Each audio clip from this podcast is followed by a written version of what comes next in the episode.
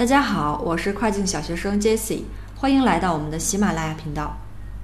今天主要给大家分享一下我们最近在选品过程当中呢整理的这个关于亚马逊类目的一个增幅的数据，大家也可以作为一个最近选品的大类目去进行参考。那自从三月十一号，世卫组织将新冠肺炎从全球的紧急情况更新为全球大流行以来，疫情是在全世界啊有一个快速的蔓延。那全世界的这个消费行为都受到了大小不同程度的影响，无论是线上啊还是线下都有很大的变化。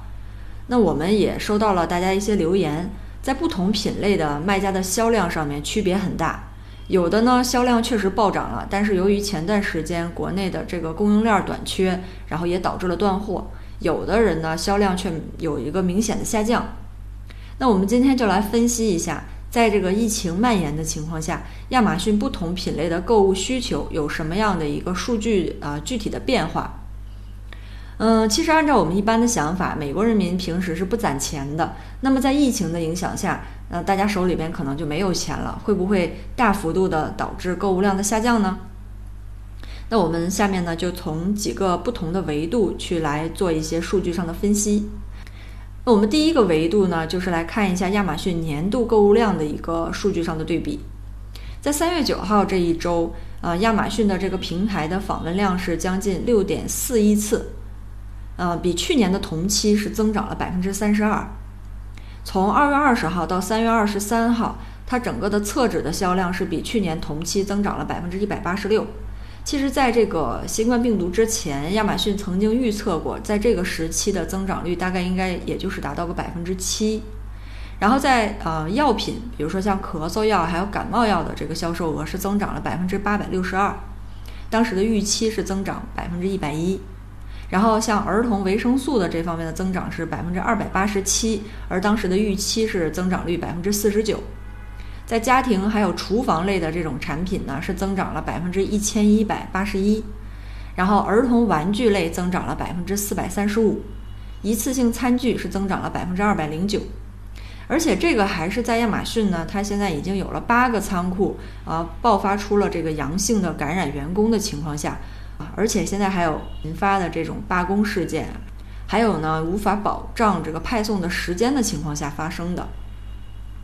然后我们来看第二个维度，就是疫情的进展和购物需求之间的关系。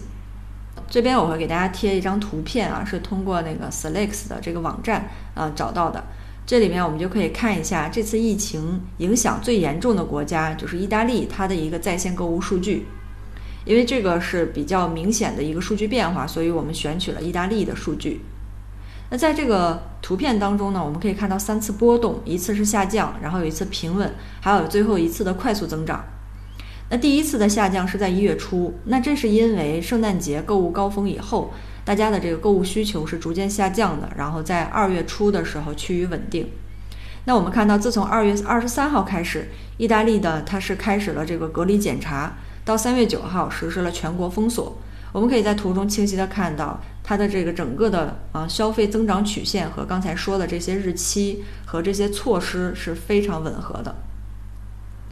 那接下来我们再看一下欧美的具体的啊增长的这些类目，它的一个数据是什么样的，然后也可以作为我们这个选品的一个参考。总的来说呢，美国站和欧洲站在以下五个类目当中销量得到了一个非常大的增长。第一个类目是杂货。这里面包括食品，还有家庭护理。那在这个里面，意大利是增长了百分之四十七，然后还有一方面的杂货就是美食，还有杂物这一块儿，美国是增长了百分之二十六，德国是增长了百分之三十四。第二类呢是生活必需品，在卫生和家庭这一块儿呢，美国是增长了百分之十三，然后健康还有个人护理类的这个产品上，德国是增长了百分之十九。空气净化器，呃，增长的也比较快。美国是增长了百分之七十四，然后最后一个是关于健康啊，还有这种安全产品，意大利是增长了百分之九十八。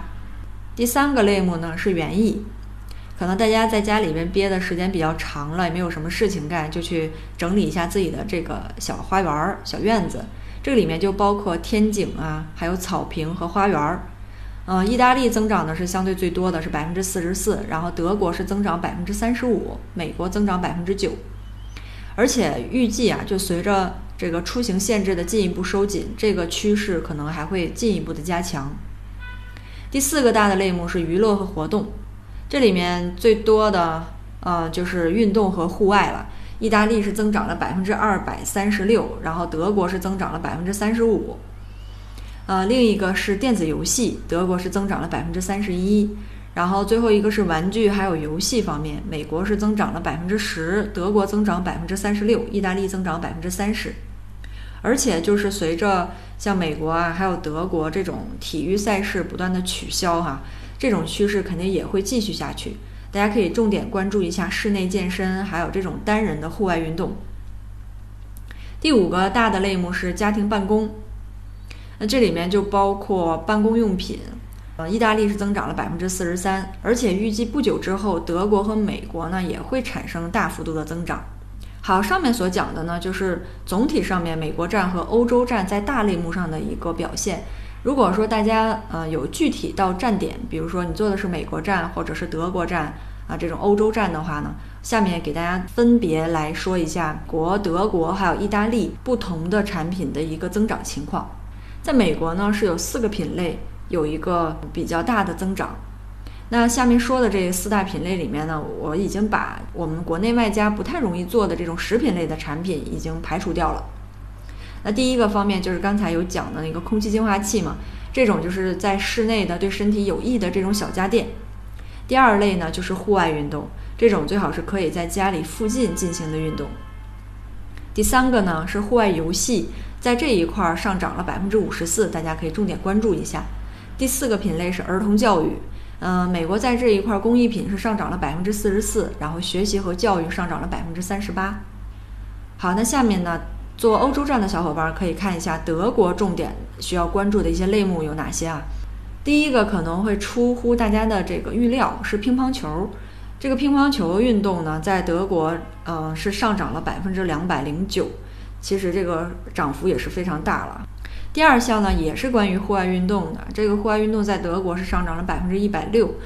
然后具体到项目呢，篮球是上涨了百分之八十六，直排的轮滑鞋还有旱冰鞋是上涨了百分之七十二，健身上涨了百分之七十六，滑板上涨了百分之五十三。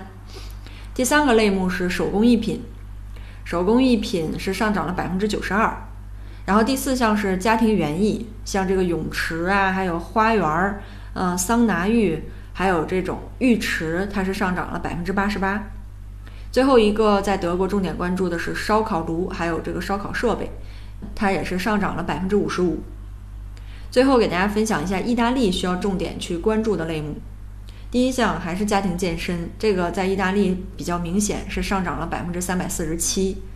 第二项是关于武术类的这种小类目，嗯，这个是上涨了百分之八十二。第三项是关于创意啊，还有这种业余爱好的材料以及纸啊，还有笔记本。分别是上涨了百分之一百一十九和百分之一百三十四。第四项是关于厨房用品，嗯，一共上涨了百分之三十七。最后一项呢，也是跟这个园艺有关的，家庭啊、院子啊，还有园艺的这种基本的必需品，一些工具类的。